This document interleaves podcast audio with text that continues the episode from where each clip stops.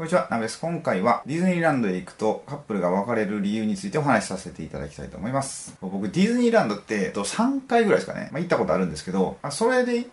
まあ、彼女と行ったわけじゃないんで、別になんか別れるとかは僕はなかったんですけど、こう、周りの友達とか、なんかネットとかよく見てると、ディズニーランドへ行って別れましたとか、このディズニーだけじゃなくて、まあ、他のテーマパークですよね。まあ、僕、三重県で、まあ、地元、伊勢神宮があるので、伊勢神宮に行ったら、カップル別れるみたいな話とかあるんですよ。昔から。なんか、そのなんで別れるかっていうと、そのアマテラス大神がカップルで行くと嫉妬してその二人を別れさすみたいな、まあ、そんな感じで結構言われてるんですよね。それってなんか神様にしたらやたら器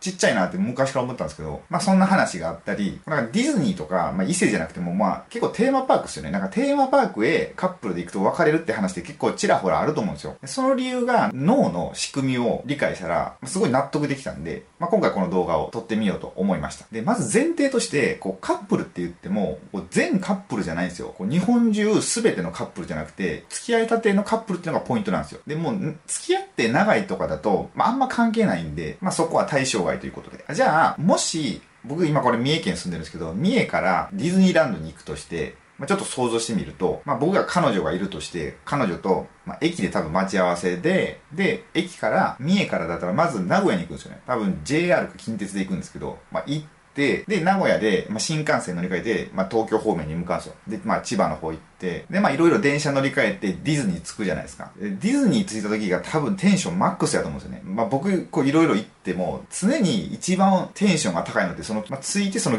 門のとこぐらい、ゲートのとこぐらいが一番マックスなんですよね。で、前、USJ に車で行ったんですよ。まだ子供が生まれる前なんで、まあ、3年ぐらい前ですかね。まあ、妻と2人で行ったんですよね。USJ。その時にやったのが、こう、もう到着しますってちょっと前に、ドラクエ3のテーマ曲があるんですよ。で、それを聞きながら入ってったらめちゃめちゃテンション上がったんで、今から冒険が始まるぞみたいな感じで入っていけるので、まあ、すごいね、いい感じだったので、もしドラクエ3をされた方がいたら、まあ、一回試してもらいたいんですけど、まあ、この話はちょっと関係ないんで、まあ、置いといて、で、まあ、ディズニー着くじゃないですか。で、それで、まあ、開演と同時に入るとしますよね。で、入って、初めなんで多分並ばずにすぐ乗れると思うんですよね。まあ待ってもまあ数十分ぐらい待って、乗ることができて、どんどんまあ違うアトラクション行くじゃないですか。でそうすると、まあ、どうしてもやっぱ待ち時間でできますよね。こう、1時間、2時間とか。長いのだとなんか5時間とか、まあそれ以上のもあるじゃないですか。なんかもう8時間とかもあったりして、その時って2人でまあ待つじゃないですか。じゃあもしこの時は夏だったらめっちゃ暑くて、あ、なんか暑いなとか、冬だったら寒ってなったり、で、もしまあ、周りの人たちがガヤガヤしてたら、なんかもううるさいなとか、ちょっとイラッとしたり、こう女性の方だとやっぱおしゃれしたいからヒール履いて、まあ、行ったりすると、こう、まあ、足がむくんできたり、まあ、どうしても足が痛くなっちゃうって時もあると思うんですよね。で、しかもこう、まだ付き合ったばっかだから、やっぱいい顔しないといけないから、こう気を使うみたいな感じで、そういう、こう、ちっちゃい不満がどんどんどんどん溜まっていくんですよ。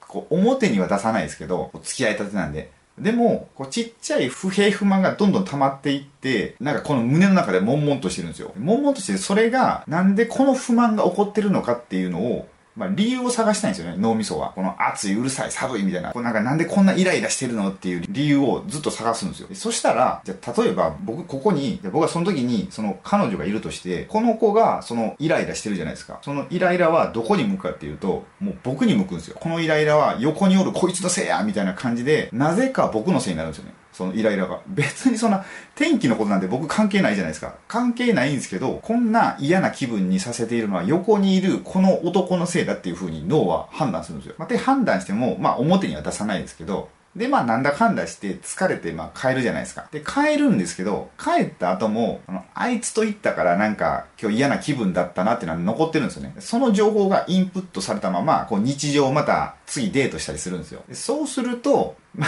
た、何かあったら全部僕のせいになるんですよ。こいつのせいやみたいな。そんな感じで最終的には別れるっていうとこになるんですよね。だから、こうテーマパークとか、まあ、ディズニーとかそういうとこ行って、付き合いたてのカップルは別れるっていう仕組みですね。この、まあ、脳の仕組みって別にその付き合いたてのカップルだけじゃなくても、まあ、僕も、まあ、今普通に妻と子供いますけど、この生活の中でも結構あるんですよね。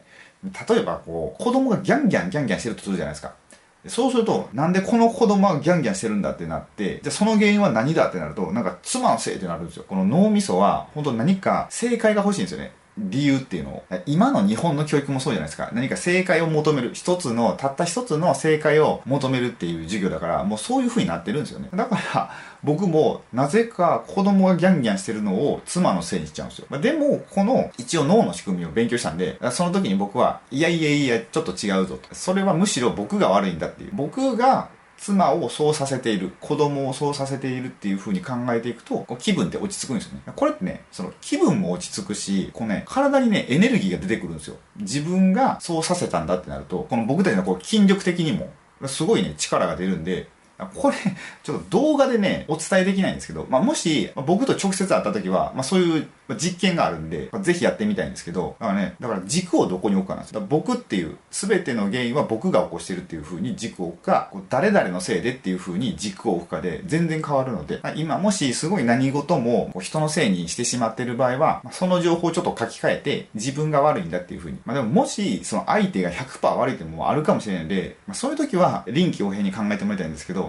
基本自分が全ての物事の原因を作ってるんだって考えると、だいぶ生き方が変わるので、まあ、何か日常で取り入れていただければと思います。ということで今回の動画はこれで終わりたいと思います。もしこの動画がお役に立てていただければ、グッドボタンやチャンネル登録をお願いいたします。チャンネル登録をしていただく際は、最新の投稿が通知されるように、ベルマークをオンにお願いいたします。またご意見やご質問がありましたら、コメント欄へお願いいたします。それでは最後までご視聴いただきありがとうございました。